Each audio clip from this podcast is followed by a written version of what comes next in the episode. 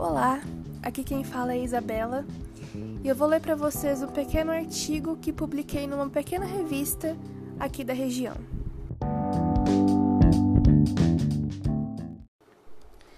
É muito importante a gente tratar sobre esse assunto, né, na situação em que nós vivemos hoje, né, numa pandemia, e entender que a vacina contra a Covid-19 pode nos trazer consequências ou muito boas ou muito ruins.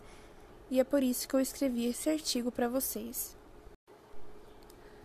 A nova vacina. Nossa única esperança? Sabemos que o desenvolvimento de uma vacina é um processo longo e complexo, podendo levar uma década até a sua conclusão. Diante deste fato, percebe-se que não se trata de algo tão simples assim. Estamos diante de uma epidemia global, mais especificamente de uma pandemia. Contabiliza-se hoje, dia 4 de novembro de 2020, no Brasil, mais de 5.567.126 casos confirmados e mais de 160 mil mortes pelo novo coronavírus.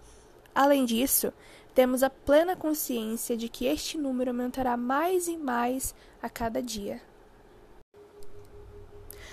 A nova vacina contra a Covid-19 já foi adotada por diversos países. Foram somadas mais de 5 bilhões de doses pré-compradas das mesmas. O grande problema em questão é que a nova vacina não teve o seu processo finalizado, nos dando a incerteza de sua eficácia. A polêmica chegou até aqui, e embora existam muitas vozes contra a nova vacina, a crença da maioria da população brasileira é de que ela é a saída para a situação atual. O país acredita na sua eficácia, e para os brasileiros, ela é a única salvação.